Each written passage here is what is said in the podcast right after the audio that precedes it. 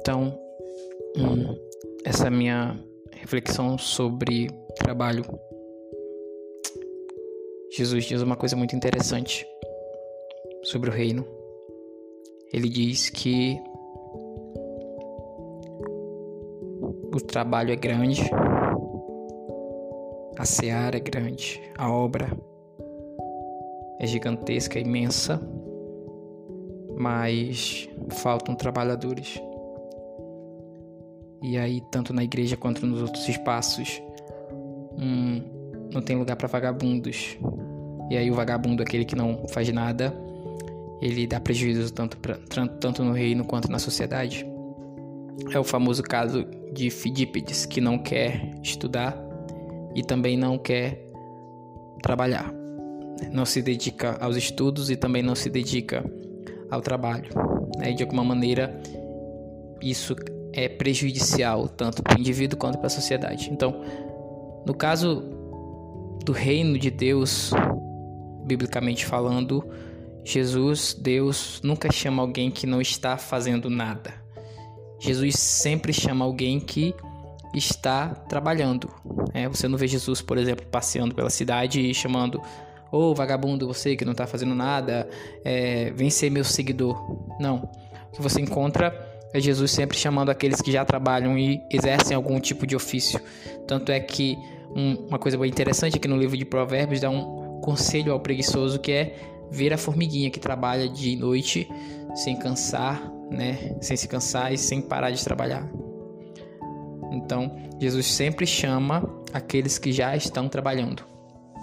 Um exemplo disso é Pedro, que está na pesca. Pedro e André, o seu irmão, que estão pescando. Jesus passa, olha eles, enxerga eles trabalhando e chama, convida eles a, a trabalharem agora não para si mesmos, mas em prol do reino.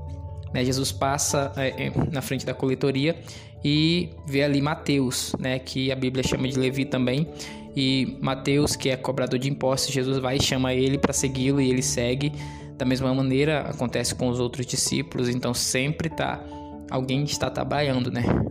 Davi estava apacentando as ovelhas, Elias estava exercendo sua profissão é, lá em Gileade, Abraão estava construindo tendas, né? Então todo mundo estava fazendo alguma coisa. A Bíblia fala, a Bíblia não dá lugar, não tem lugar nem na Bíblia e nem na sociedade para o vagabundo. O vagabundo é um verdadeiro prejuízo porque ele não produz nem trabalho filosófico, nem teológico e nem produz nada é, para manter a sociedade, né? tanto intelectualmente quanto materialmente. Então, o vagabundo ele é um verdadeiro estorvo na sociedade, aquele que não trabalha, que não estuda. Alguém vai ter que manter. E aí, qual é o papel da igreja diante do vagabundo? Sustentá-lo ou não?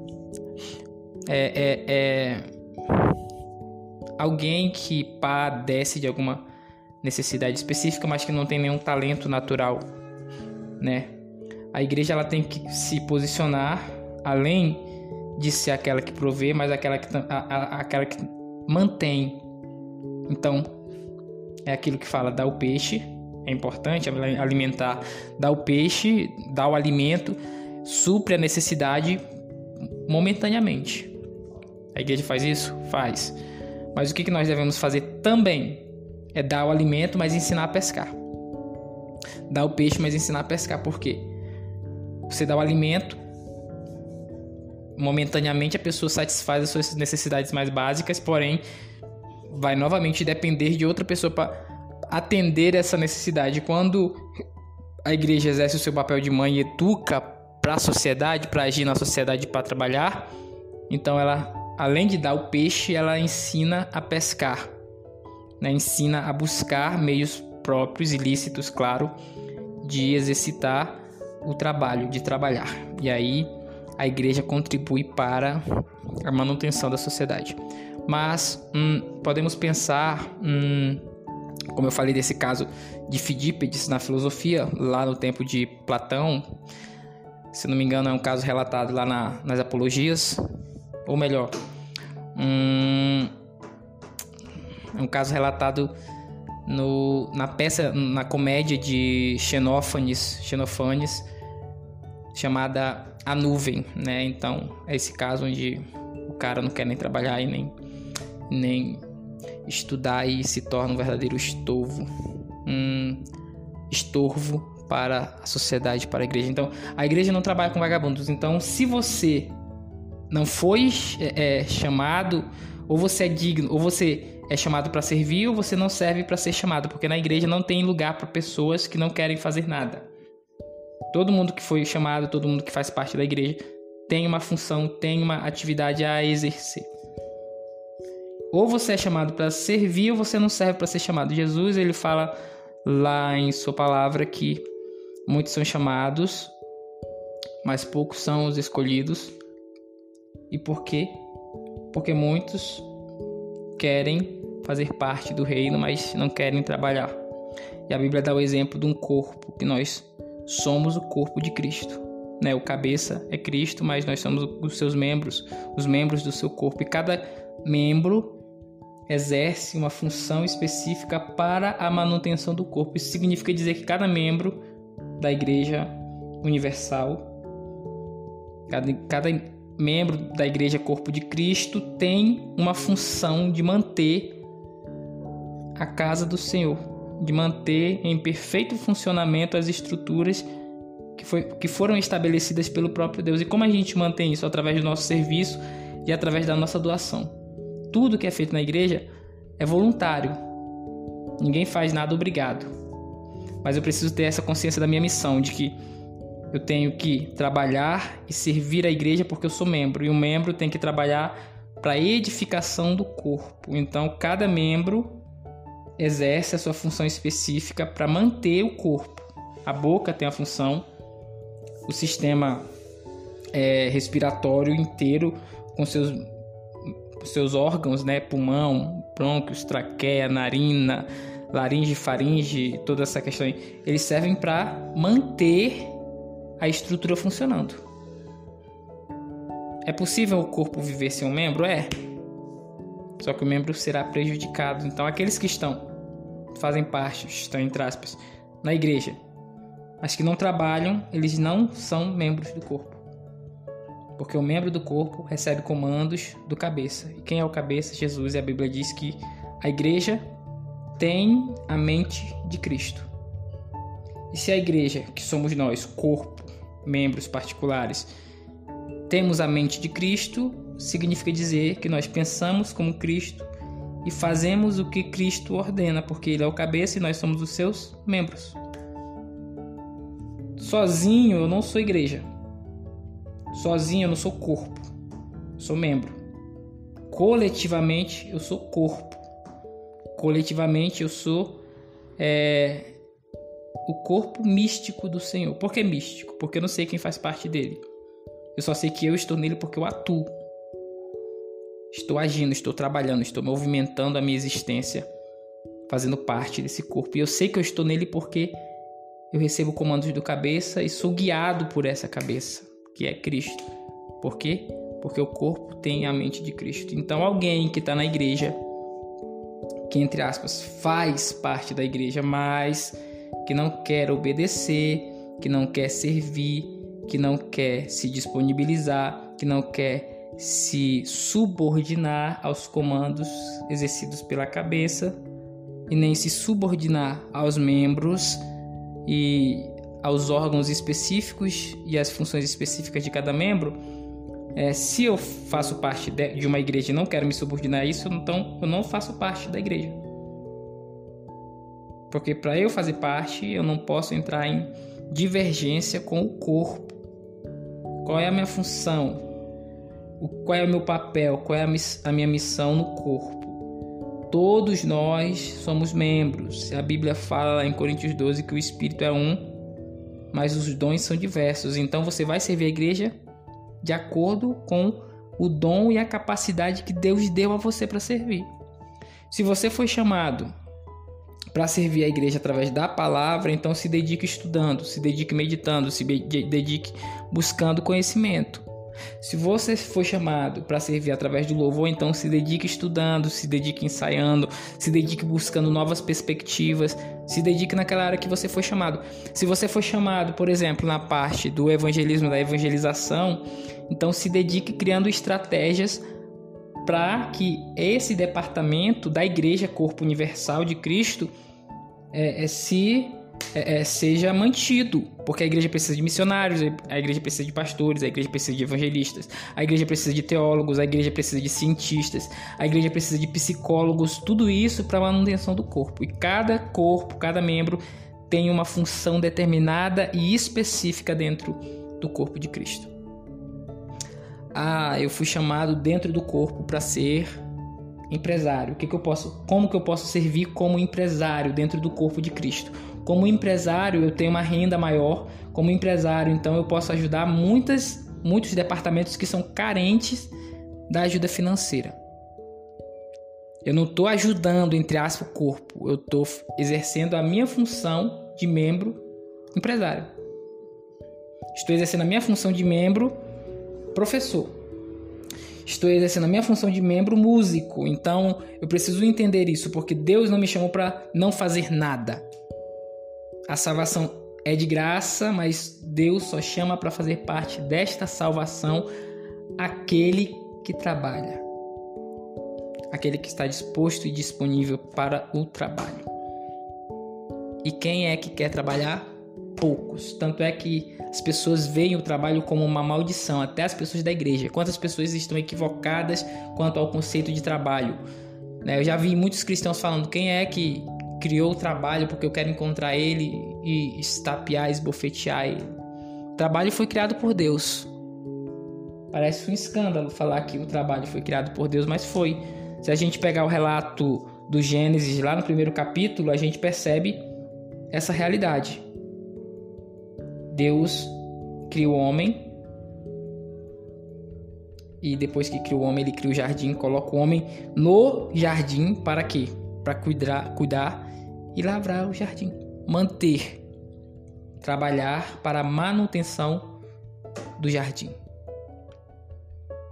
Qual que é o problema do trabalho? A fadiga. A fadiga entra com o pecado.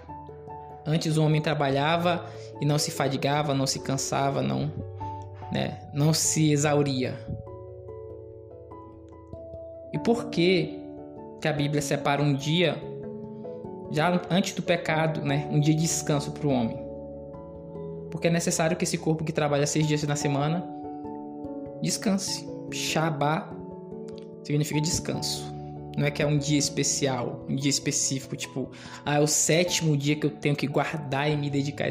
Não é um dia de descanso e descanso, sobretudo, da obra no Senhor. Por que, o relato do capítulo 2, ou melhor, o relato do capítulo 1 termina com o Shabá, lá no início do, do capítulo 2, versículo 3 ou 4, se não me engano, 4. O Senhor descansou. O Senhor se cansa? Não se cansa. E por que, que a Bíblia fala que o Senhor descansou? Porque toda a obra descansou no Senhor. Então, você trabalha a semana inteira e você serve a semana inteira na sua área específica, na sua profissão específica, mas você está servindo, além de servir a sua profissão, você também está servindo ao Senhor. E como você serve ao Senhor, você também precisa descansar no Senhor. Então, eu trabalhei seis dias né, durante a semana, exerci as minhas funções específicas, dentro da família, dentro de casa, dentro de tudo. E agora eu vou descansar porque eu preciso repor as minhas energias. Eu preciso repor aquilo que eu gastei. Eu preciso descansar no Senhor ter uma saúde mental e uma saúde física é, é, disponível, é, é né? Eu, tenho, eu preciso ter saúde mental e saúde física e para isso eu preciso do descanso. O descanso é necessário, né? Além do descanso, um dia inteiro para você descansar suas energias. Deus deixou também um período de sono de para você também repor essas energias para gastar no outro dia. E aí Deus estabeleceu o Shabá. O Shabá é o descanso. O descanso por quê? Porque a gente trabalha. Então, Deus ele não criou você para ficar parado, para não fazer nada, porque antes do pecado já existiu o trabalho. E antes do pecado também já existiu o descanso. Acontece que existem pessoas que querem descansar, descansar, descansar e não querem trabalhar e nem estudar. Qual é a função do pastor? Às vezes a gente acha que é, é, pastorear, ser pastor não é um trabalho, mas é. Cuidar de pessoas é um trabalho muito especial Psicólogos cuidam de pessoas, professores cuidam de pessoas, médicos cuidam de pessoas. E a gente dá muito valor a, esse, a, a esses tipos de profissão. Por que, que a gente não dá valor à profissão de pastor? Porque é para o reino? Porque é um chamado uma vocação especial que exige todo do seu tempo? Então a gente precisa também aprender a valorizar essa, essa questão do, do trabalho do pastor, principalmente. Porque ser pastor, além de ser uma vocação, também é uma profissão. O pastor não é um vagabundo, porque, como eu falei, Deus não chama vagabundos para trabalhar. Deus chama trabalhadores para trabalhar. Então, pastorear implica serviço e serviço em tempo integral. A diferença das outras profissões é isso. As outras profissões, médico, psiquiatra, do pastor é porque o pastor está disponível em tempo integral. Mas como ele está disponível em tempo integral, ele também precisa de descanso. Precisa de um dia só para ele, um dia só para a família. Precisa de férias, não da obra do Senhor, não, mas de férias para descansar, para aproveitar com a família. Porque em primeiro lugar é a casa, trabalho em casa, o serviço em casa e depois a igreja. Então o pastor precisa desse período, porque o pastor não é um vagabundês, está disponível e está trabalhando para o reino.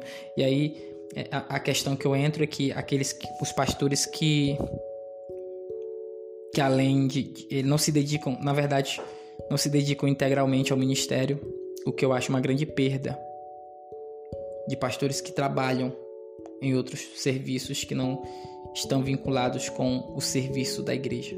E por que que fazem isso? Não é porque querem, é porque é necessário, porque a igreja não tem essa missão, a missão dessa consciência de que o pastor precisa se dedicar exclusivamente ao ministério, porque é um ministério muito delicado cuidar de pessoas.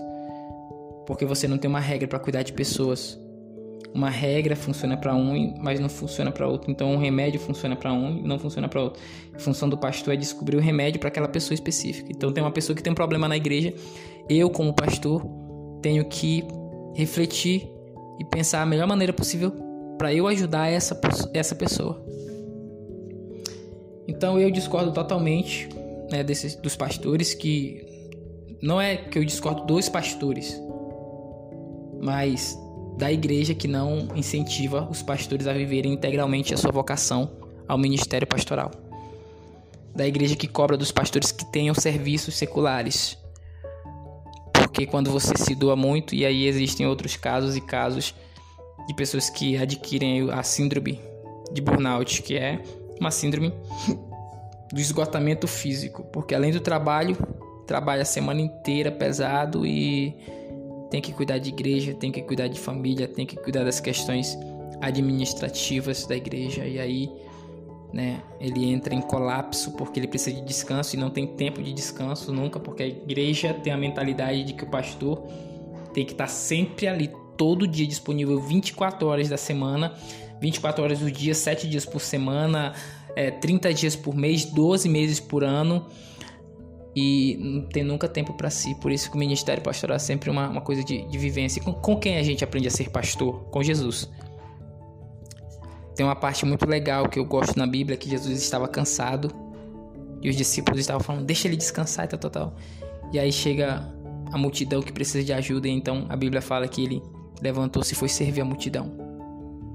O cansaço foi embora na hora da necessidade do povo. Um verdadeiro pastor dá a vida pelas suas ovelhas. Então, por isso que a gente precisa aprender a valorizar a profissão de pastor. Por que, que eu falo de profissão?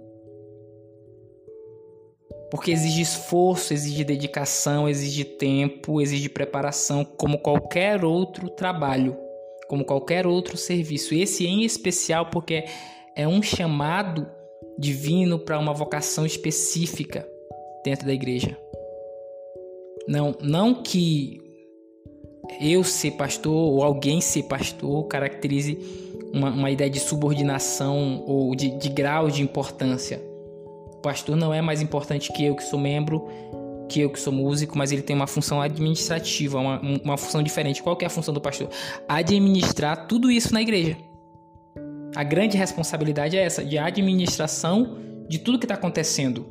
Então, o pastor, ele, ele, por isso que eu falo que é necessário o serviço integral do pastor e eu não concordo com é, é, o serviço secular do pastor, né? É necessário o serviço integral do pastor na igreja, porque ele precisa saber administrar bem a equipe de louvor, é, não só quando houver problemas ali grandes dentro da equipe de louvor, o pastor precisa interferir como administrador.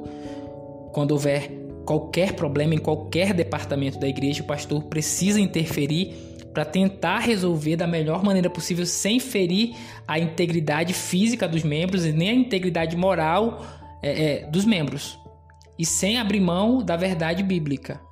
Vê que grande responsabilidade é ser pastor. Então, quando alguém falar por que, que o pastor não trabalha, replique falando o pastor trabalha sim. Porque é isso que ele faz. Nós também trabalhamos, o pastor também trabalha. Então, precisamos abrir essa mente, a mentalidade para essa reflexão. E que eu acho muito necessária, que eu acho muito importante, que tem que ser falado, porque o pastor é uma profissão e também uma vocação. Não é só profissão e não é só vocação, é os dois. Precisa dedicar-se aos dois.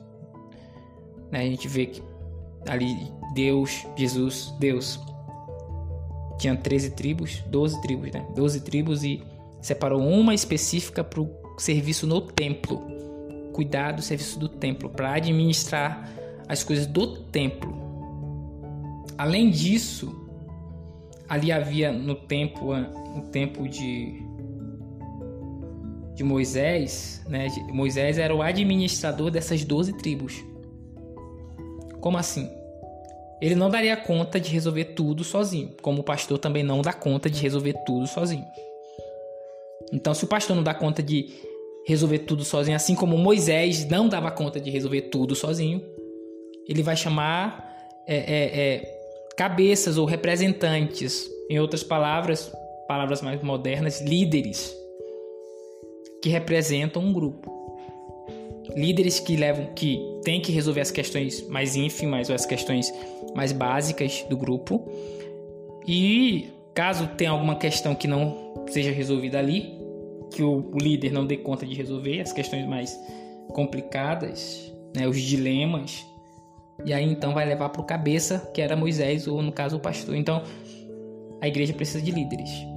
Foi o que Jesus fez. Ele não daria conta de resolver tudo sozinho. Então ele vai escolher 12 discípulos, porque Jesus também era humano e é humano ainda. Jesus também é humano, além de ser Deus, ele é homem. Então ele escolhe 12 discípulos e a esses 12 discípulos dá funções específicas. Tanto é que no, no episódio da multiplicação ele delega funções né, para os discípulos. Fala para o povo sentar. Eu vou orar, vou multiplicar os pães aqui e vocês vão distribuir. Os discípulos distribuíram pão, distribuíram alimento. Jesus pregou. Agora imagina se Jesus tivesse que pregar, multiplicar o pão e distribuir os alimentos sozinho como homem não daria conta. Então ele escolhe discípulos para fazerem isso. O pastor da mesma maneira. O pastor tem que se preparar para o sermão no domingo, tem que se preparar para ver o que está acontecendo, ele tem que ter os olhos, ser mais atento que as, é, os, os, demais membros da congregação. Então o pastor ele tem que ter uma visão mais ampla, mais ampliada. E, e para isso, ele precisa estar por dentro de tudo. E para isso, ele escolhe líderes. Porque essa foi a função, essa é a função específica do pastor de cuidar da igreja. Para cuidar da igreja, ele não pode fazer tudo sozinho, não pode liderar todos os campos, todos os departamentos. Então, ele escolhe líderes para li, lidar, para gerenciar, para administrar esse grupo. Então, na igreja, na minha igreja, que é a Batista, existe o líder de jovens que cuida especificamente do departamento de jovens e resolve os dilemas ali com os jovens. Caso exista um problema muito grande que o líder não dê conta de resolver, leva-se ao pastor. Mas se der conta de resolver sozinho, resolve sem a interferência do pastor. Se não, é, é, se não pudesse resolver pequenos problemas do grupo, não havia necessidade de, ter um líder. Então existe o grupo de o líder de jovens, o líder de adolescentes, a líder de crianças, o líder do louvor, então o líder de evangelismo, então são vários departamentos. Existe o tesoureiro que fica responsável pela administração dos dízimos e ofertas, né? Por fazer a conta, por né, saber o que, que precisa e tal, como que precisa, o que, que precisa melhorar. Então existem esses vários departamentos aí, porque o pastor não dá conta de fazer tudo sozinho. Então a gente precisa ter essa mentalidade de que a função é específica do pastor é um trabalho. Então é, sobre a reflexão do trabalho. Deus não chama vagabundos. Eu sempre repito: Deus não chama vagabundos. Deus chama trabalhadores para continuarem trabalhando. né? Então, aquele que tem esperança de, ah, eu quero viver da obra. Ninguém vive da obra, mas a gente vive para obra. Ninguém vive da obra. Ah, vou viver da obra. Não, a gente vive para a obra. Ok? Então, essa foi a pequena reflexão que é a pequena reflexão que eu faço sobre serviço, sobre trabalho e sobre vocação e pastoreio.